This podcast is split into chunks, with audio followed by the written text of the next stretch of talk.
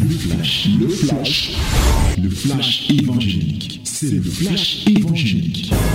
C'est le temps du flash évangélique. Alléluia. Que le nom du Seigneur soit glorifié. Let the name of our Lord be glorified in this step, wonderful step of the word of the Lord. Take your Bible. Yes. Take your Bible. Open it in the book of Deuteronomy. Deuteronomy chapter 10. Yes. We are going to read from 17 to 19. 17 to 19. Alors, voici le temps de la parole. Ouvre ta Bible dans Deutéronome, chapitre 10, du verset 17 au verset 19. Verset 17 à 19. Nous lisons tous ensemble au nom de Jésus. Let us read it together in the mighty name of Jesus. 1, 2, 3. 1, 2, 3. Car l'Éternel, votre Dieu, est le Dieu des dieux, le Seigneur des seigneurs, le Dieu grand, fort et terrible, qui ne fait point exception de personne et qui ne reçoit point de présent, qui fait droit à l'orphelin et à la veuve, qui aime l'étranger, tu vas souligner qui aime l'étranger à partir de là, et lui donne de la nourriture et des vêtements. Vous aimerez l'étranger, car vous avez été étranger dans le pays d'Égypte. Voilà. On va encore relire. Mais cette fois-ci, on va faire une lecture vivante. Si du moins le Dieu dont je parle là est ton Dieu, voici ce que tu vas faire. Quand on va lire ici, on dit car l'Éternel, votre Dieu, est Dieu des dieux. Si le Dieu là, le, ton Dieu est Dieu des dieux, tu vas dire oui, Amen. L'Éternel est le Dieu des dieux. Tu vas parler. Tu ne vas pas rester seulement là. Voilà. Ça dire que je vais lire et toi, tu vas répondre là-bas. Quand on dit ici, on commence. Car l'Éternel, votre Dieu, est le Dieu des dieux. Je dis Amen. L'Éternel, mon Dieu, est le Dieu des dieux. On dit encore comme cela. Car l'Éternel, votre Dieu, est le Dieu des dieux. Je dis Amen. L'Éternel, mon Dieu, est le Dieu des dieux. Il est le Seigneur des seigneurs. Ah oui, mon Dieu est le Seigneur des seigneurs. Le Dieu grand. Oui, mon Dieu est le Dieu grand. Il est le Dieu fort et redoutable. Oui, mon Dieu est le Dieu fort et redoutable. Qui ne fait point exception de personne. Oui, mon Dieu ne fait point exception de personne et qui ne reçoit point de présent. Oui, mon Dieu ne reçoit point de présent. Qui fait droit à l'orphelin et à la veuve? Oui, mon Dieu fait droit à l'orphelin et à la veuve. Qui aime l'étranger? Oui, mon Dieu aime l'étranger. Et lui donne de la nourriture et des vêtements. Oui, mon Dieu donne la nourriture et les vêtements aux, étrangers. Amen. Alléluia. Voilà. C'est nous devons confesser la parole, nous devons l'accepter et c'est la réalité. Et tu vas comprendre pourquoi on a fait ce petit exercice. Souvent quand tu lis la Bible, il faut le faire. Il y a des moments où tu lis des choses qui te paraissent évidentes, qui sont même évidentes, mais qui n'atteignent pas jusque dans ta conscience. Et tu ne sais pas comment ces choses peuvent se matérialiser dans ta vie. Ici, la Bible commence ce matin à nous décrire qui est Dieu. Si nous ne connaissons pas et n'acceptons pas la première partie de qui est ce Dieu-là, l'autre chose, l'autre partie où il nous donne la recommandation, aura toutes les difficultés à pénétrer notre esprit. C'est quand nous consentons. Et si tu consens, tu dis que oui, vraiment, le Dieu que moi je sers là, ce n'est pas n'importe quel Dieu. C'est le Dieu des dieux. Je reconnais et je dis que c'est ça. C'est le Seigneur des Seigneurs, oui, oui, oui, oui. C'est le Seigneur des Seigneurs. C'est le Dieu qui est grand, d'accord, c'est lui. C'est le Dieu fort et terrible. Eh oui, ce Dieu-là, il est comment? Il ne fait exception de personne. Ah, ok, d'accord. Dieu ne prend pas les présents. Oh non, non. Lui, il nous a donné Jésus comme cadeau. Ben lui, on ne lui donne pas les cadeaux. Alors, qui fait droit à l'orphelin et à la veuve? Ah, c'est Dieu comme ça qui aime l'étranger et lui donne de la nourriture et des vêtements. Ce matin, je voudrais m'arrêter dans l'aspect qui aime les étrangers et cet amour se traduit par des actes concrets. Bien-aimés dans le Seigneur, cette semaine, nous l'avons consacrée justement à l'immigrant, à l'étranger. Le Dieu que tu dis qu'il est ton Dieu, te dit que lui, il aime les étrangers. Il aime les immigrants. Dieu aime les étrangers, Dieu aime les immigrants. Toi, quelle est ta position vis-à-vis de l'étranger, vis-à-vis de l'immigrant C'est une honte. Ça devrait être une honte que tu ne puisses pas aimer ce que ton Dieu aime ou les gens que Dieu ton Dieu que ton Dieu aime. Et ce serait un mensonge criard que de dire que tu aimes ton Dieu de tout ton cœur sans aimer ce qu'il aime. Car, vous vous souvenez dans l'enseignement que j'ai déjà donné sur le premier critère du disciple de Jésus, c'est que tu dois aimer ton Dieu de tout ton cœur, de manière bien sûr suprême. Et le témoignage, c'est que quand tu deviens enfant de Dieu, tu aimes ce que Dieu aime et tu hais ce que Dieu hait. Ça, c'est la nature, c'est les enfants de Dieu comme ça. Tu ne peux pas être enfant de Dieu et tu hais ce que Dieu aime. Tu aimes ce que Dieu hait. Non. Si tu es devenu, si c'est lui qui t'a accouché, vous avez désormais un, alignement émotionnel. J'appelle ça, je n'ai pas envie d'utiliser, mais c'est l'alignement émotionnel. C'est-à-dire que tu aimes ce que Dieu aime. Bien-aimé, est-ce que tu aimes ce que Dieu aime? Vrai, vrai. Voilà le vrai problème que nous avons aujourd'hui. On est rempli, on a, on a des églises remplies des gens qui n'aiment pas ce que Dieu aime. Tout au moins, pour ne pas exagérer, qui n'aiment pas tout ce que Dieu aime. Ils aiment quand même quelque chose, point que Dieu aime. Mais est-ce que tu aimes tout ce que Dieu aime? Peut-être tu ne savais pas. Alors je viens donc te dire ce matin que en tant qu'enfant de Dieu, tu dois aimer. Ce n'est pas un décret. Ça doit naître en toi. Puisque c'est un sentiment, c'est une émotion. Quand tu, es, tu lui appartiens, ça te suscite quelque chose. Quand Dieu aime quelque chose, ça te plaît. Parce que ça, tu es là. Tu as le même sang que Dieu pour parler terre à terre. Et ça te plaît comme ça là. C'est lui qui t'a engendré.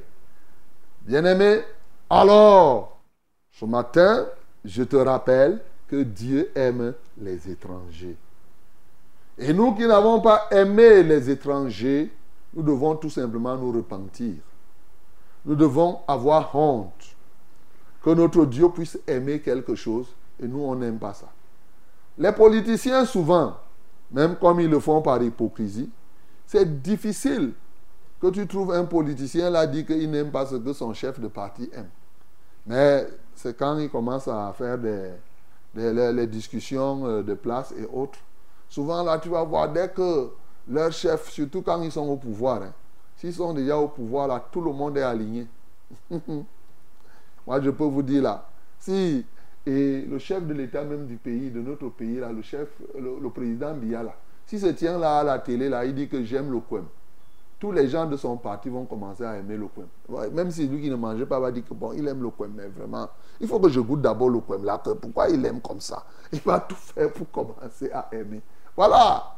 Bien aimé, voilà comment ceux-là, ils peuvent le faire. Peut-être que j'exagère. Mais pour nous, c'est une réalité.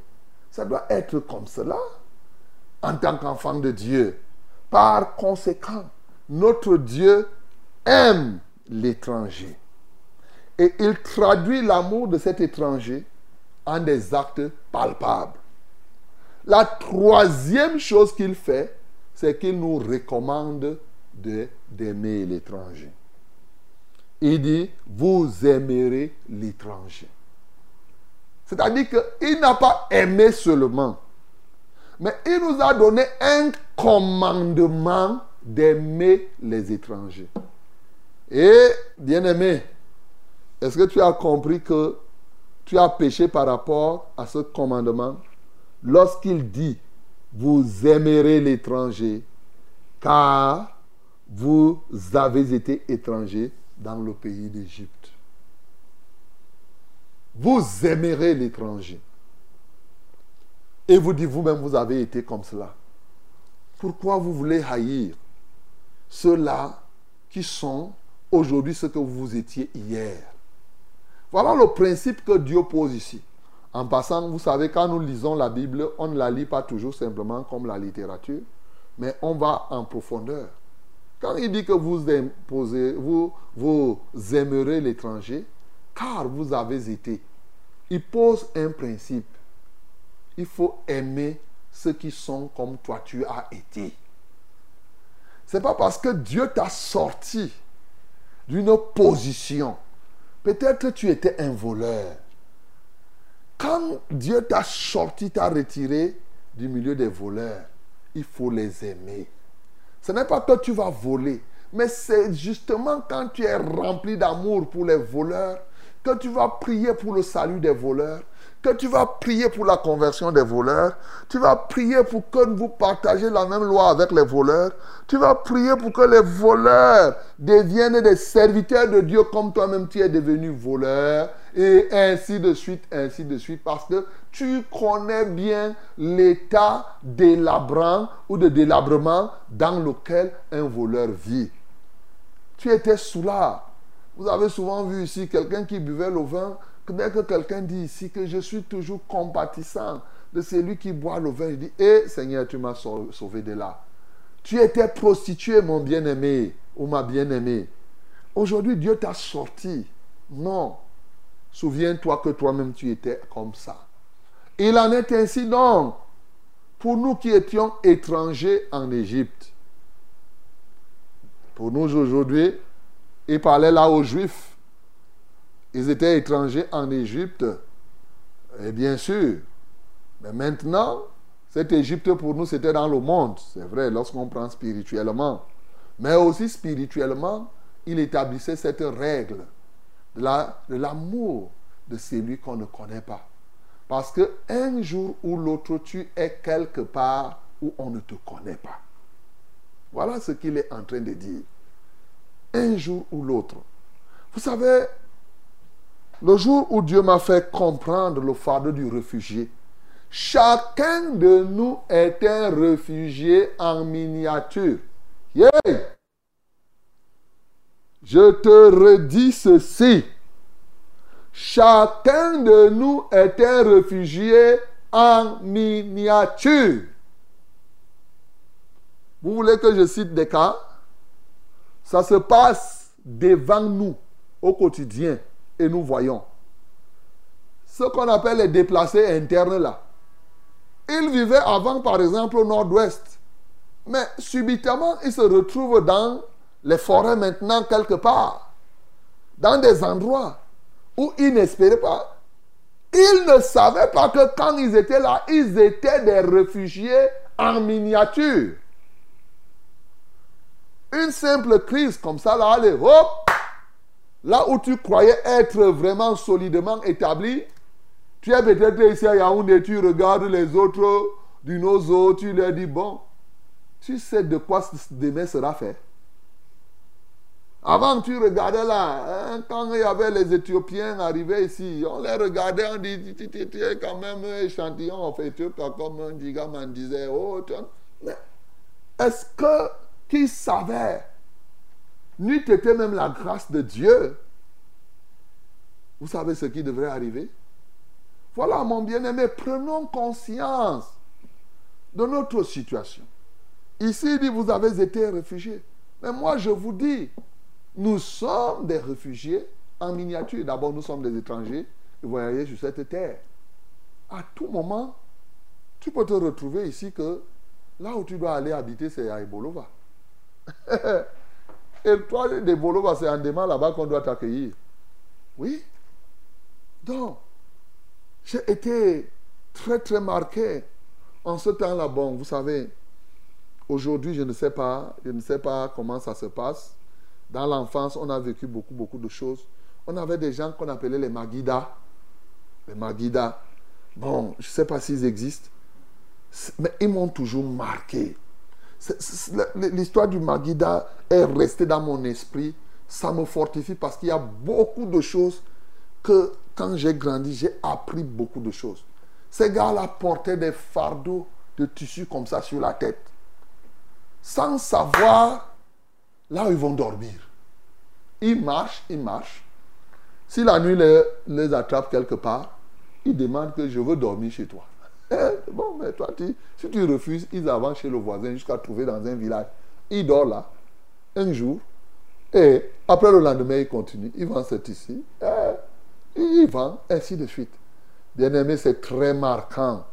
Ça a été marquant. Voilà. Ils devenaient, ils étaient des étrangers. Donc, mon bien-aimé, je voudrais qu'on comprenne que chacun de nous peut être un étranger quelque part, est souvent étranger un jour ou l'autre. Tu voyages souvent et tu aimerais qu'on t'accueille. Et je vous ai dit que les disciples euh, qui évangélisent sont des étrangers. Par exemple, quand j'enseigne sur l'évangélisation, le cas de Magida, je reviens. Je reviens là-dessus. Parce que évangéliser porte à porte, c'est comme si c'est devenu comme un Magida. Voilà. C'est pourquoi il a dit que vous partez, vous ne prenez rien. Là où là, vous n'avez même pas là vous allez vous habiter. Et dès que vous arrivez, là où on vous accueille, vous demeurez. Si on ne vous accueille pas, partez. C'est ce que c'est le Magida. Donc, bien aimé, nous devons vraiment changer notre mental. Nous devons changer tout le logiciel que nous avons. La terre est trop remplie de non-respect de l'autre qui est étranger.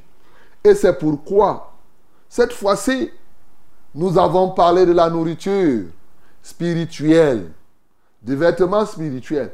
Mais il dit qu'il fait ça. Comment il les aime? Ce n'est pas seulement en prêchant aux étrangers.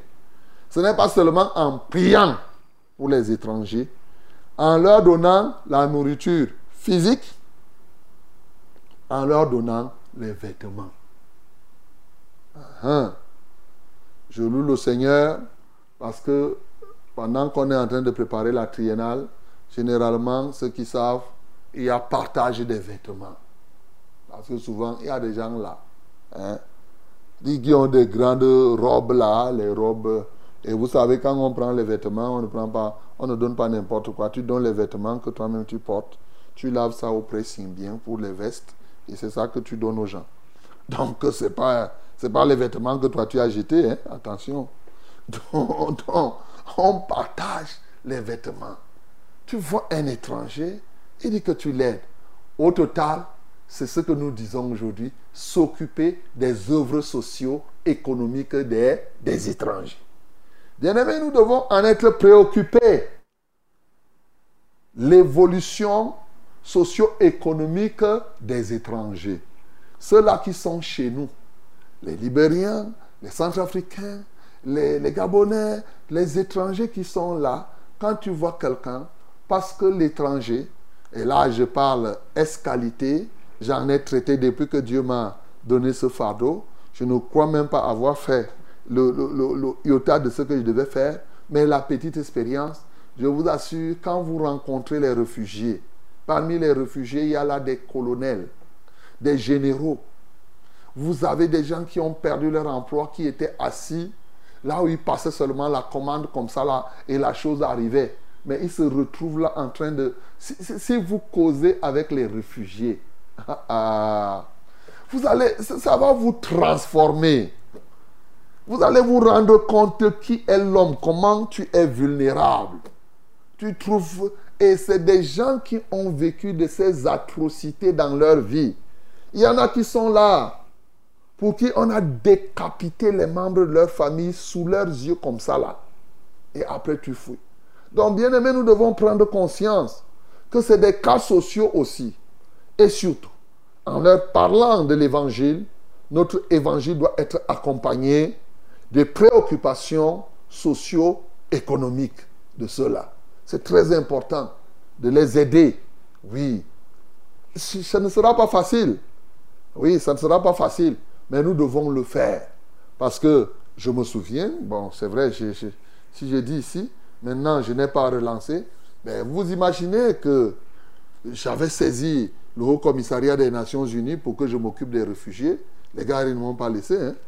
Ah, si vous blaguez, c'est pas. Il y en a là qui font l'escroquerie des, des réfugiés.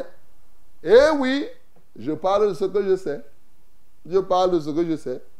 Et je sais, à un moment donné, j'ai voulu faire tel, tel. Les gens disent donne-nous. Et quand je suis parti voir les réfugiés, les réfugiés des pasteurs ne donnent pas. Si tu donnes, ça ne, va, ça ne va pas nous arriver ici. On ne voit jamais ça.